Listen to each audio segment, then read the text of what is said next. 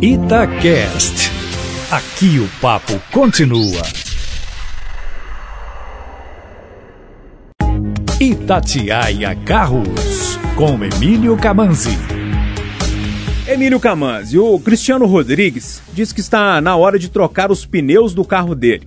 No entanto, dois ainda conseguem rodar mais um pouquinho, segundo o Cristiano.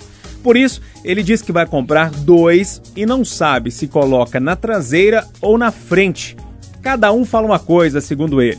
Ele quer saber de você o que ele deve fazer. Boa tarde para você. Boa tarde, Júnior. Verdade, Cristiano. Realmente existem duas teorias distintas.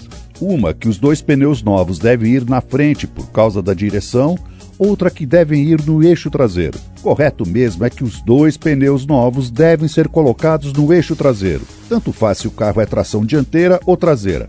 Explico por quê. A chance de um pneu usado furar ou estourar é maior do que a de um pneu novo, certo? Bom, se isso acontecer no eixo traseiro, o carro fica mais difícil de controlar em uma curva. Você praticamente vira passageiro. Mas se isso acontecer nas rodas à frente, você tem ainda a direção para ajudar a segurar e mantê-lo em linha reta ou fazer a curva.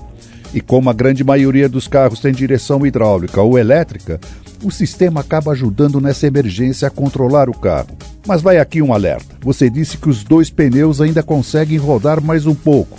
Cuidado, se os sulcos dos pneus estiverem com 1,6 milímetros, ou pior, menos do que isso, é bom trocá-los, pois a chance de uma aquaplanagem no chão molhado é muito grande. Nessa hora, tanto faz em que lugar estão os pneus novos. Você vira passageiro do mesmo jeito. Emílio, mais informações lá no seu site? Exatamente, carrosconcamanzi.com.br. Um abraço, Emílio. Outro bem grande a todos que nos ouvem.